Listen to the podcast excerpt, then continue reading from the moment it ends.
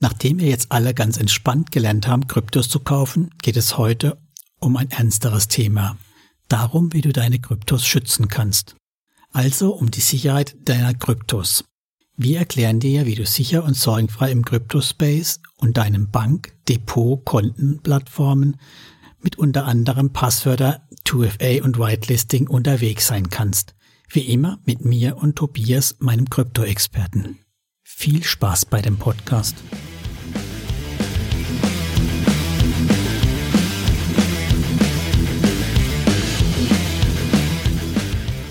Willkommen zur vierten Folge von Investieren in Kryptos, unserer Podcast-Serie für Anfänger und Einsteiger in die Kryptowelt mit Tobias Vögele. Hallo Tobias. Hallo Thomas. Und mir, Thomas Putz.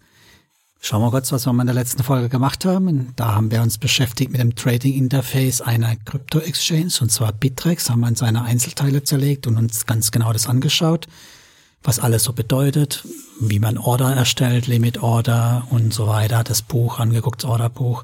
Ja, also wenn danach nicht ihr in der Lage seid, Kryptos zu kaufen, dann weiß ich auch nicht, oder, Tobias? Ja, sehe ich auch so haben wir, glaube ich, in aller epischen Breite diskutiert und besprochen und ja auch live durchgeführt. Stimmt, haben wir auch noch live gekauft. Also wenn ihr die Folge nicht kennt, lohnt sich bestimmt euch dran zu hören. Ansonsten, um was soll es denn heute gehen, Tobias?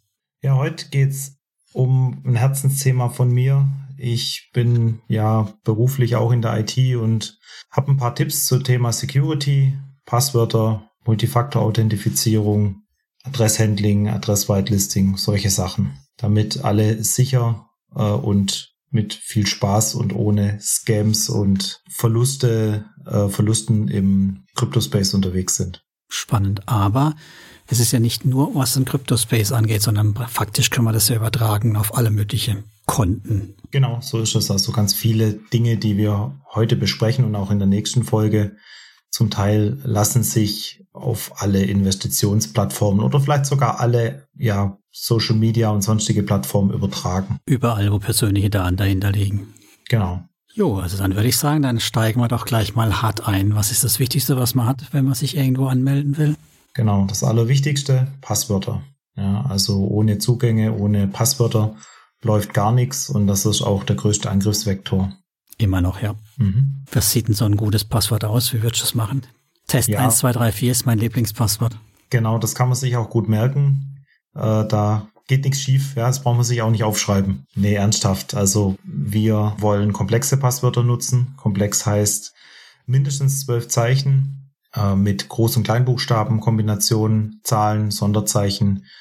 Das sollte schon sein heute, weil so einfache Passwörter entweder leicht zu erraten sind oder auch einfach mit ja, Computertechnik zu knacken. Brute Force nennt man das. Also erraten, einfach ganz viel ausprobieren und erraten. Das ist sehr einfach dann bei solchen einfachen, kurz, kurzen Passwörtern. Äh, deswegen, dass das wirklich das A und O, diese Passwörter entsprechend aufzubauen. Ja, auch so Wörterbuchattacken gibt's ja dann solche schöne Sachen. Ne? Genau. Oder hier Social Engineering. Also ich gehe hin und denke, hm, der Tobias hat ja nicht vielleicht eine Tochter, die könnte Jana heißen, ist acht Jahre alt. Wann könnte die geboren sein? Ne? Also solche Geschichten ist ja auch nicht genau. unüblich. Ja. Hochzeitstag, Geburtstag, Adresse, solche Sachen. Ja. Ja. Wann hast du das letzte Mal ein Passwort selbst erstellt? Oh, das ist schon Jahre her. Tatsächlich äh, nutze ich schon lange, also wirklich viele Jahre Passwortmanager, da kommen wir nachher noch dazu. Mhm. Und da haben wir auch in der Regel immer so einen Passwortgenerator dabei, wo man die Kriterien auch einstellen kann, wie lang das Passwort sein soll, welche Komplexität, welche Zeichen drin und draußen. Und ich lasse mir tatsächlich, und das wäre eine nächste wirklich wichtige Regel, Passwörter immer selber erstellen und für jede Plattform auch ein extra Passwort. Also nicht äh, Passwörter reusen, also äh, recyceln, sondern immer ein neues Passwort nehmen. Einzigartige Passwörter, komplexe Passwörter. Ja, auf jeden Fall bei allem, was mit Geld oder was mir wichtig ist, mache ich das auch so. Ich habe tatsächlich so ein Standardpasswort für irgendwelche blöden, keine Ahnung, Newsletter-Geschichten oder irgendwelche Tools, was ich mal nur ausprobieren will, aber nicht beabsichtige dann auch wirklich zu behalten. Da habe ich dann nicht Test 1, 2, 3, 4, aber mhm. eine etwas ähnliche Geschichte tatsächlich am Laufen. Sogar da lasse ich mir Passwörter generieren, ganz einfach aus dem Grund, Es gehört schon zu meiner Routine dazu. Mhm. Und das ist auch was, was man sich vielleicht angewöhnen sollte, viele dieser Sachen, die wir jetzt besprechen, auch einfach routinemäßig durchzuführen. Und ich notiere mir die Zugänge sowieso in meinem Passwortmanager, weil ich auch keine Lust habe, die Passwörter immer zurückzusetzen und mich an irgendein Standardpasswort zu erinnern, das dann doch immer wieder ein bisschen anders ist, weil die Anforderungen zum Teil auch unterschiedlich sind. Deswegen, ich generiere einfach immer ein Passwort, gebe das dort rein, speichere es mir ab und dann ist fertig. Genau, ist auch eine gute Strategie. Und auch in so Passwortmanagern kann man das Zeug ja gruppieren, aber da kommen wir, wie gesagt, ja auch später noch dazu. Ich halte es auch für ziemlich wichtig, die Passwörter tatsächlich nur bei einer Plattform zu verwenden, weil der Klassiker ist ja, dass irgendwelche Dienste, und das sind mitunter ja gar nicht die kleinen, das hat ja, glaube ich, auch schon Yahoo erwischt oder irgendwelche große Shops gehackt werden und immer wieder auch Passwörter im Klartext von Kunden abgezogen werden. Mhm, genau. Oder die sind schlecht verschlüsselt, lassen sich zurückrechnen und wenn du überall das gleiche, von mir aus auch komplexe Passwort nutzt, dann ist schon, hast du schon die Hälfte von deinen Zugangsdaten quasi verloren. Wenn dann noch jemand rauskriegt, zum Beispiel über Social Media, auf welchen anderen Plattformen du bist und der deine E-Mail-Adresse kennt, da kommen wir nachher auch noch dazu, dann hast du eigentlich schon deine Investmentplattform verloren. Ja. ja, von daher unbedingt beherzigen und mit so einem Passwortmanager ist es ja auch eigentlich ein leichtes. Genau. Was nimmst du da? Ich nehme KeyPass tatsächlich mhm. und KeyPass Touch für Mobilgeräte. Funktioniert sehr gut und wenn man das, die Passwortdatenbank dann noch wo speichert, zum Beispiel in der Cloud, das ist tatsächlich dann auch unbedenklich meiner Meinung nach, wenn man ein gutes Masterpasswort hat. Dann kann man so eine Passwortdatenbank auch auf seinem persönlichen Cloud-Speicher speichern und hat es dann auf allen Geräten verfügbar. Und immer wenn ich eine neue Plattform dazu nehme, mich irgendwo anmelde, dann muss ich es halt einmal synchronisieren, aber dann funktioniert das prima seit Jahren. Also da möchte ich noch einen Pro-Tipp loswerden. Was ich empfehlen kann, ist trotzdem regelmäßig eine neue Datei anzulegen, weil was mir schon passiert ist mit der Cloud ist, dass ich sie mir gegenseitig überschrieben habe und dann die mhm. neuesten Passwörter gefehlt haben. Mhm. Ja, das ist richtig, da muss man ein bisschen aufpassen, ja. Mhm. Aber ansonsten absolut gutes Vorgehensmodell mit KeyPass habe ich auch schon Jahre. Bei mir heißt das neueste jetzt MacPass, weil ich habe jetzt einen Mac, also da gibt es keinen KeyPass. Benutzt mhm. aber die gleiche Datei, funktioniert also auch Cross-Plattform. Ich habe hier mein mhm. Windows-Rechner KeyPass, MacPass. Auf dem Android-Gerät heißt es, glaube ich, auch ein bisschen anders meins. Also da mhm. gibt es aber genug, die das Dateiformat unterstützen. Und was auch nett ist, ihr könnt da auch eine ähm, Erweiterung, eine HTTP-Erweiterung einhängen, so dass ihr dann auch im Browser schon die Passwörter vorgeschlagen bekommt. Ihr müsst dann nicht, nicht immer rauskopieren, Nutzernamen und Passwort, sondern kriegt es vorausgefüllt im Browser. Mhm. Ja, super. Es ist, glaube ich, ein Open Source Tool. Das ist vielleicht auch noch wichtig zu erwähnen. Es gibt auch kommerzielle Tools. Da muss man, glaube ich, genau hingucken, weil man natürlich nicht weiß, was so eine Firma dann wieder mit den ja, Heiligtümern, die da jeder Benutzer eingibt, tut. Also einfach nur als Hinweis. Muss, muss nicht sein, aber ist einfach vielleicht auch nochmal ein Risiko. Ja, wobei ich es gut verstehen kann. Also ich habe, äh, wir haben, ich habe ja LastPass in deinem Artikel da noch hinzugefügt. Also. LastPass mhm. ist so einer von den etablierten die bieten halt schon auch ein paar nette Features, was mit Keepers einfach nicht geht. Sowas wie Notfallkontakte einlegen, dass wenn du dich irgendwie 14 Tage, drei Wochen noch länger nicht meldest bei dem Ganzen, dann kann jemand anderes sich einloggen. Also gerade das Thema jetzt, ne, du hast einen Unfall oder dir geht's mhm. schlecht oder Worst Case, dich gibt's nicht mehr, dann ist halt dieses ganze Nachfolgeregelung geklärt. Sowas geht natürlich mit Keepers nicht so einfach und Mhm. Natürlich ist das alles in der Cloud komplett. Das heißt, die Verteilung ist noch einfacher, wie wenn man da selbst eine Datei rumschieben muss. Meiner Meinung nach definitiv besser, wie sich drei Passwörter merken. Aber ähm, für Paranoiker natürlich ist KeyPass das einzig wahre. Ne? Mhm.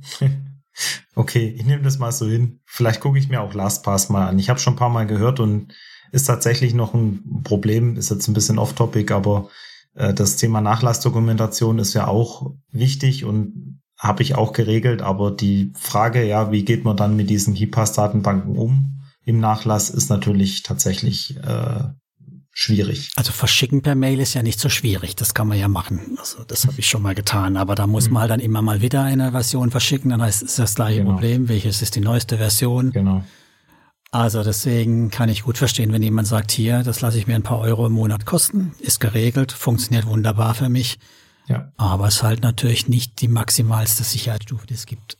Genau, wichtig ist halt dann wenigstens in Anführungszeichen zu den etablierten zu gehen und nicht zu irgendeiner Vermeintlich Klitsche. billig Ja. Klitsche, genau, Genau. die sich dann als teuer im Schluss rausstellt. Richtig. Ja. Mhm. Gut, also damit haben wir ja das Thema Passwörter doch eigentlich abgehakt, ne? Weil Genau. KeyPass generiert ja auch super Passwörter, da kann man auf Knopfdruck sich einfach ein willenloses Passwort generieren lassen, muss man sich gar nicht merken, ist da ein Haken dran. Mhm, genau. Einfach machen, also nicht lang überlegen, sondern einfach umsetzen, ist wirklich enorm wichtig. Na und Show Notes verlinke ich auch nochmal den Artikel, da könnt ihr dann nochmal reingucken, da ist auch KeyPass verlinkt. Wieso ihr auf fremde Quellen dann nochmal, äh, wieso ihr die prüfen sollt und wie wichtig das ist, das haben wir nochmal in einer späteren Folge für euch. Also ihr solltet auch meinen Blogartikeln nicht trauen und bei solchen Themen wie Sicherheit und Passwörtern immer noch zweimal hinschauen. Aber kommen wir später nochmal dazu, ne? Mhm. Ja, Gut, dann haben wir ja noch mehr, was wir machen können, Tobias, oder? jawohl. Also nächstes großes Thema, ganz wichtig, Multifaktor-Authentifizierung. Ist auch bekannt als äh, Zwei-Faktor-Authentifizierung. Sind im Prinzip zwei Wörter für oder zwei Begriffe für das Gleiche. Am Ende des Tages geht es darum, dass man einen zusätzlichen Faktor bringt, wenn man sich anmeldet oder wenn man gewisse Aktionen durchführt auf einer Plattform. Also der erste Faktor wäre quasi Benutzernamen, Passwort. Hast du schon gezeigt, du kennst die Zugangsdaten zur Plattform, aber Mhm. du musst dann auch noch zum Beispiel das richtige Gerät, das richtige Handy besitzen, auf dem die Authenticator-App drauf ist oder im Zweifelsfall auch eine SMS ankommt oder sowas. Ja, also das ermöglicht einfach nochmal eine zusätzliche Stufe der Sicherheit. Wenn jemand deinen Benutzernamen, dein Passwort geklaut hat, dann hast du im Zweifelsfall ja noch den zweiten Faktor in der Hand oder in der Hosentasche Ja. und äh, muss da auch nochmal bestätigen. Das heißt, nur mit Benutzernamen, Passwort geht da nichts mehr. Ja, kennen wir ja auch eigentlich schon von der Bank her, zumindest mal, wenn es darum geht, ähnliche Transaktionen freizugeben. Ja, ich glaube, SMS bietet fast keine meiner Banken mehr an. Da muss ich auch schon so eine App benutzen. Und Mhm. Zum Einloggen ist es ja auch nur noch ein kleiner Schritt dann, wenn man das eh schon nutzt. Dann kann man ja auch noch das Login freigeben mit einem zweiten Faktor, der dann in der Regel ja ein Handy ist. Blöd ist es halt eigentlich, wenn man sich überlegt, wenn man auf dem Handy dann auch seine ganze Geschäfte macht, dann hat man nämlich zwar einen zweiten Faktor, aber kein zweites Gerät. Ne? Ja, das ist richtig. Es ist aber immer noch besser als früher, wo es das gar nicht gab. Und am Ende des Tages wird man auch von vielen Krypto-Plattformen mittlerweile in das Thema rein, ja, gezwungen, kann man fast sagen, zu Ja. Recht. Weil der Aufwand ist nicht sehr groß und der Zugewinn an Sicherheit ist wirklich immens. Also das ist Ja. also ein de facto Standard heute, den man eigentlich umsetzen muss. Wenn man das nicht tut, ist das ein Risiko. Ja, ich meine auch, also mindestens mal beim Abbuchen, Überweisen, Umbuchen Ja. ist man bei den meisten gezwungen, einen zweiten Faktor zu aktivieren. Beim Login nicht, aber spätestens, wenn ich dann größere Transaktionen durchführen will, Genau. kommt der. Genau. Da gibt's es, du hast schon angesprochen, manchmal auch als SMS. Das ist die 1B-Lösung, besser als nix. Bei Bondora Mhm. zum Beispiel, ja, die machen das auch per SMS. Oder per Äh, Mail. Oder per Mail, genau, das gibt's auch. Es ist ja besser als nix, aber richtig sicher ist es nicht, weil SMS, Mobil, SIM, Spoofing und so ist relativ einfach zu machen. Hm. Und wenn jemand deinen Benutzernamen, dein Passwort hat, hat er unter Umständen auch deine Mailadresse. Das heißt, der zweite Faktor ist dann eigentlich nichts mehr. wertlos, ja. Ja. Das ist richtig. Deswegen empfiehlt sich sowas wie Authenticator-Apps zu verwenden. Mhm. Da gibt's ja die, ja, die eine größere Bandbreite. Die meisten Anbieter zwingen dich nicht eine bestimmte zu verwenden. Da gibt's ja dann irgendwie von Microsoft einen Authenticator oder Google. Genau. Mhm. Und damit kann man verwenden für ganz fancy Typen wie jetzt mich, die auch sowas beruflich haben, kann man manchmal sogar so ein Key, ein Stück Hardware nehmen, ein YubiKey. Mhm. Aber ja, ich glaube, das ist dann für Depots oder für Krypto-Portfolios jenseits meiner Perspektive vielleicht interessant. Genau. Ich finde, es muss halt auch immer in Relation zu dem stehen, was man halt hat. Wenn ich halt 2,50 Euro schützen muss, dann äh, kann man es auch ein bisschen flacher spielen. Ja, genau. So ist es. Also muss immer im Verhältnis stehen, aber der Grundschutz muss stimmen. Also Passwörter, Multifaktor, egal wie viel Euro man investiert hat, äh, YubiKey, ja. Und wer weiß, in der Kryptowelt, ruckzuck sind aus 2,50 Euro 25 Euro geworden. Ne? Und dann, Ja, gut, aber dann haben wir das Thema Authentifizierung durch. Nee, eigentlich fehlt uns noch was, oder?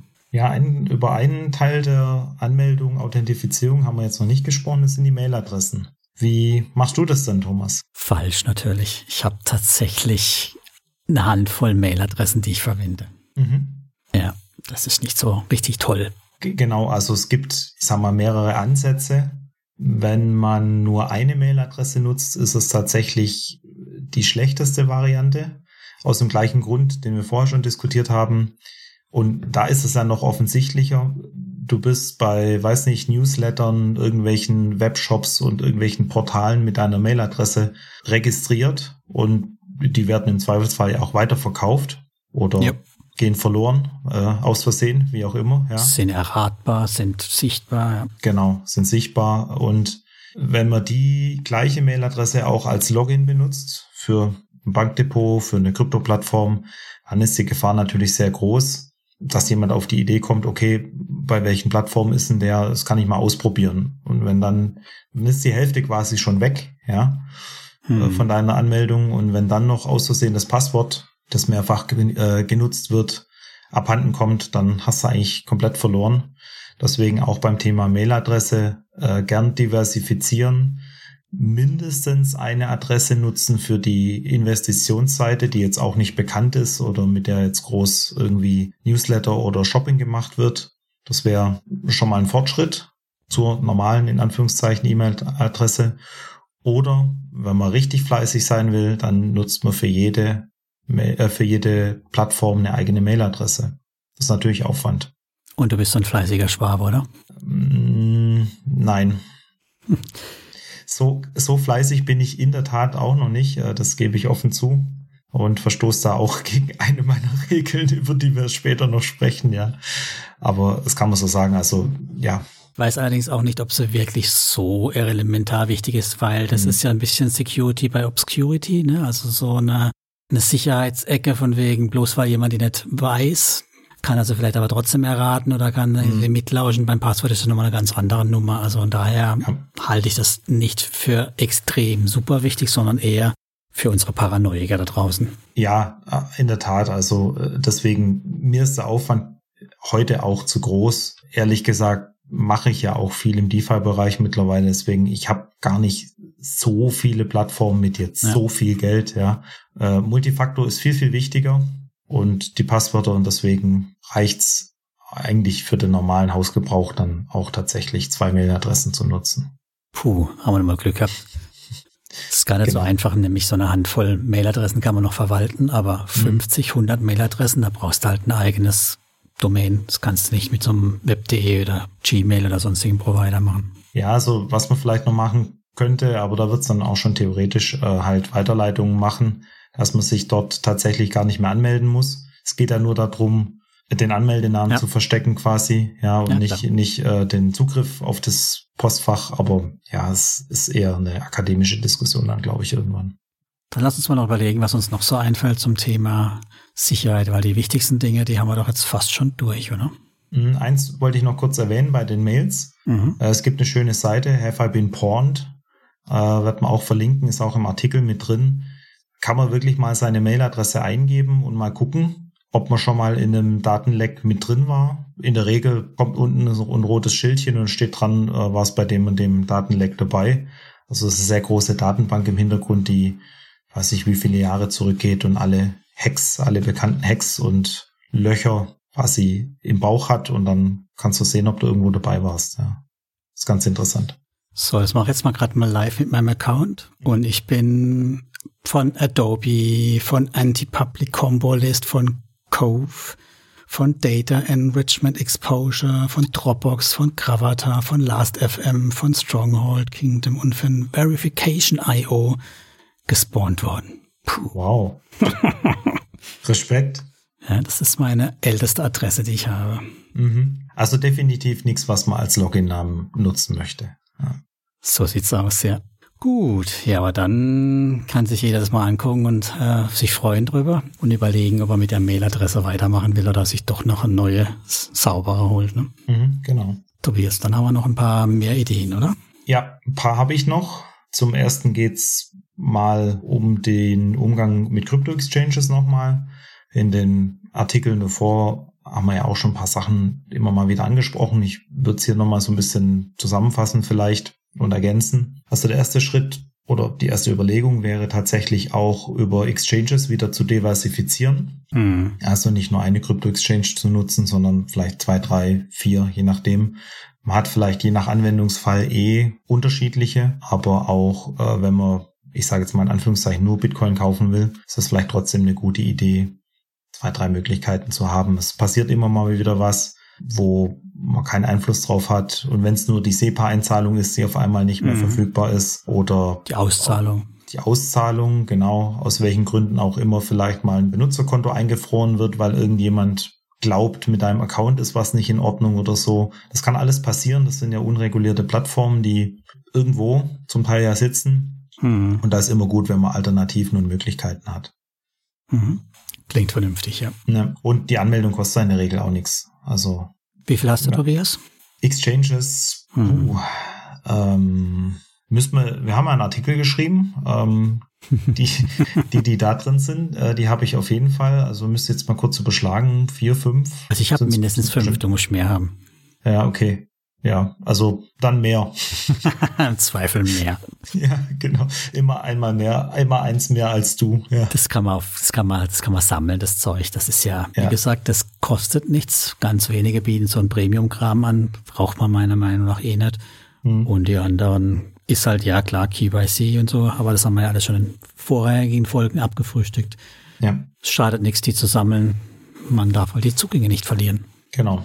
Dann wäre der nächste Punkt beim Thema Exchanges, Coins tatsächlich auch auf den Exchanges nicht langfristig zu lagern oder zu halten. Was ja gerne passiert, wenn man kauft mit einer Limit Order, haben wir ja auch schon gemacht. Ja, Thomas ja. kauft Ethereum mit Limit Order, ist dann gekauft und dann lockt man sich aus und dann liegen die Coins da rum irgendwo. Das ist nicht optimal, sage ich mal vorsichtig, langfristig, weil du natürlich immer die Gefahr hast, dass doch mal sich einer deiner Zugangsdaten bemächtigt oder vielleicht auch die Börse schließt, aus welchen Gründen. Also gibt es ja mhm. unterschiedliche Gründe, warum man nicht mehr da dran kommt. Aber wenn die Plattform weg ist oder dein Zugang, dann sind deine Coins auch weg. Ist ganz einfach. Not your keys, not your money. Richtig, genau. Und deswegen, wenn man wirklich nichts tut, also wenn man nur halten möchte, dann ist tatsächlich ein Hardware-Wallet zu empfehlen. Mhm. Hast du eine? Ich habe ein Hardware-Wallet, ja. Hm. Und was für eine hast du? Ich habe einen Ledger. Das ist so kinderleicht, wie alle behaupten? Ja. Meinst du, das würde ich auch hinkriegen? Davon gehe ich aus. Du machst schon ganz andere wilde Sachen mittlerweile. Psst, das wollen wir doch noch gar nicht verraten. ja, also es ist wirklich, wirklich einfach, wenn man die Grundregeln auch so ein bisschen äh, befolgt. Das kommt dann im nächsten Teil noch. Äh, Self-Custodial, also man muss halt seine Seed Phrases äh, gut aufbewahren aber dann ist es am Endeffekt, wenn man das einmal aufgesetzt hat, eine Transaktion, wo man die Coins von der Exchange ans Hardware Wallet schickt und das Hardware Wallet sichert ja auch die Adresse, nicht, mhm. also die Keys liegen, also die, die Coins liegen nicht wirklich auf diesem Hardware Wallet drauf, sondern Klar. nur die, die Passwörter quasi, ja. Dazu. Der Zugang für die Wallet, ja. Richtig, genau. Mhm. Und das ist easy. Mhm. Hat ja auch ein Backup-Konzept und so dabei. Und wenn die kaputt geht, kriegt man ein neues und so, ne? Genau, ja. Also man kann dann auch, wenn das Gerät verloren geht, einfach wiederherstellen mit einem neuen Gerät, mit der Seed Phrase wieder. Mhm. Und dann ist, ja. Ganz, so ganz billig ist das für so einen USB-Stick aber nicht wirklich, oder? Ja, es gibt natürlich auch, sag mal, unterschiedliche Klassen. Geht, glaube ich, bei 50, 60 Euro los. Also wenn ich 50 Euro in Bitcoin habe, ja, dann lohnt sich das nicht, in der Tat. Mhm. Aber. Bei 5000 schon. Richtig, genau. Also es gibt denke ich, auch so eine Faustregel, dass man vielleicht ein, zwei Prozent des, der Investitionssumme dann auch in solche Sicherheitsfeatures investiert. Mhm. Kann sich ja jeder selber ausrechnen, ja. Ähm, wer sich nicht wohlfühlt, der kann es natürlich auch schon früher machen. Also das sind vielleicht nicht die schlechtesten 50 oder 60 Euro, die man investiert.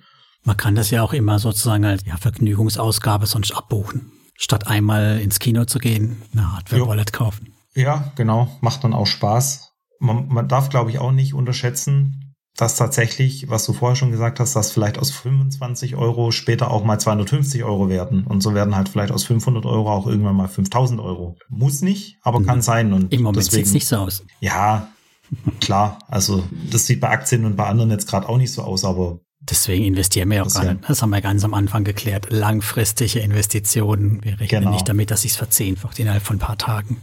Genau so ist es. Ja. Gut, also Hardware-Wallet, also ich brauche auch noch keine, aber irgendwann bestimmt will ich auch mal eine haben. Mhm. Im Moment reicht mir noch meine KeyPass-Lösung. Das Ja. verrate ich dir später erst in der nächsten Folge. Kann ja auch, also kann übrigens ja auch ein Weihnachtsgeschenk oder, oder ein Geburtstagsgeschenk oder sowas sein. Gibt auch immer wieder Promos mit, mit Aktionen und so. Also muss ja nicht sofort kaufen. Man kann sich das auch so ein bisschen perspektivisch dann vielleicht einfach vornehmen und dann Mhm. irgendwann eins haben und dann ist gut. Gut, dann haben wir aber noch ein Sicherheitsthema glatt übersehen, das ich eigentlich auch ganz schick finde. Wenn jemand Coins abheben will oder woanders hin transferieren will, Mhm. quasi eine Überweisung tätigen, da gibt's doch auch ein nettes Feature. Genau, das bieten viele Plattformen auch an, das sogenannte Address Whitelisting.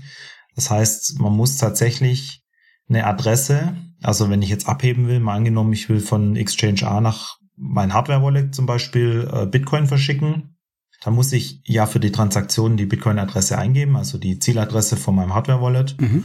Und die lassen das dann nicht sofort zu, sondern die verzögern die Auszahlung.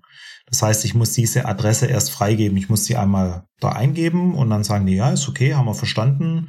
Jetzt wartest du mal 24 Stunden, bevor wir diese Transaktion durchführen. Das ist ein Sicherheitsfeature, das man nutzen sollte, auch wenn es manchmal ein bisschen nervt. Hm. Äh, wie das mit Sicherheit halt so ist, ja. Äh, anschnallen nervt vielleicht manchmal auch, aber es rettet Leben im Auto.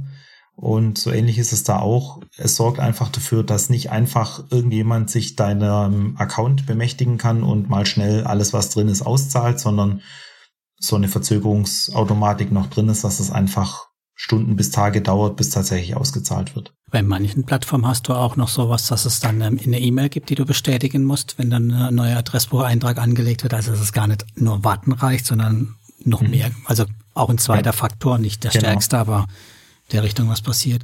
Mhm. An der Stelle ist auch ein schöner Platz für unseren Sponsor, ne, weil wir sind weiterhin gesponsert von Bitwavo, unserer niederländischen Krypto-Exchange mit über 50 Kryptowährungen, wo man einfach und zu günstigen Konditionen bis maximal 0,25 Prozent Coins erwerben kann. Und nicht nur das, ihr könnt die Dinger dann auch dort ins Landing legen. Hat der Tobias ja heute schön erzählt, Kryptos, die nichts tun, bringen auch keine Rewards.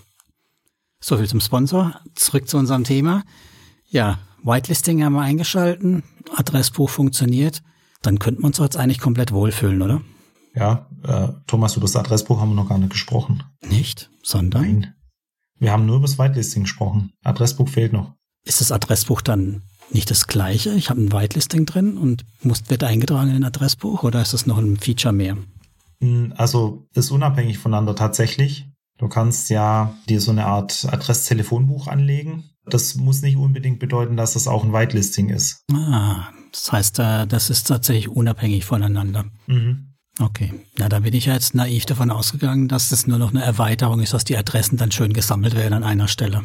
Ja, ist es, ist es im Prinzip, aber es ist unabhängig. Also ich, bei Binance zum Beispiel, kannst du das Adressbuch ohne Whitelisting nutzen. Ah ja, ja gut, dann ist Fehler natürlich ein Sicherheitsfeature.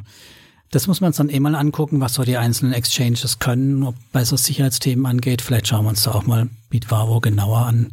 Mhm. Und gibt's dann vielleicht einen Minuspunkt, wenn da kein vernünftiges Whitelisting da ist, würde ich sagen. ja, Aber in dem Sinne sind wir doch jetzt ziemlich safe nach dieser Folge, was die Exchanges angeht und die Plattformen. ja, das denke ich auch. Also wenn ihr alle oder die meisten von diesen Punkten erfüllt, die essentiellen auf jeden Fall und vielleicht noch den einen oder anderen on top, dann sind wir schon sehr gut aufgestellt, denke ich. Fein, dann würde ich sagen, bewenden wir es heute damit und nächstes Mal, Tobias ja so die Sneak gemacht, unterhalten wir uns über das Thema selbstverwaltete Wallets. Und dann kann ich nur noch sagen, Dankeschön, dass ihr dabei wart heute. Und ihr wisst ja, keine Anlageberatung, keine Empfehlung für irgendwas oder irgendwelche Plattformen, nur unsere Sicht und unsere Meinung, unsere Ideen. Ihr macht euch selbst eure Gedanken, empfehlt uns natürlich weiter, gibt uns schöne Bewertungen bei Apple und Spotify, YouTube-Kommentare. Und ansonsten Tschüss und bis zum nächsten Mal. Ciao, ciao. Tschüss.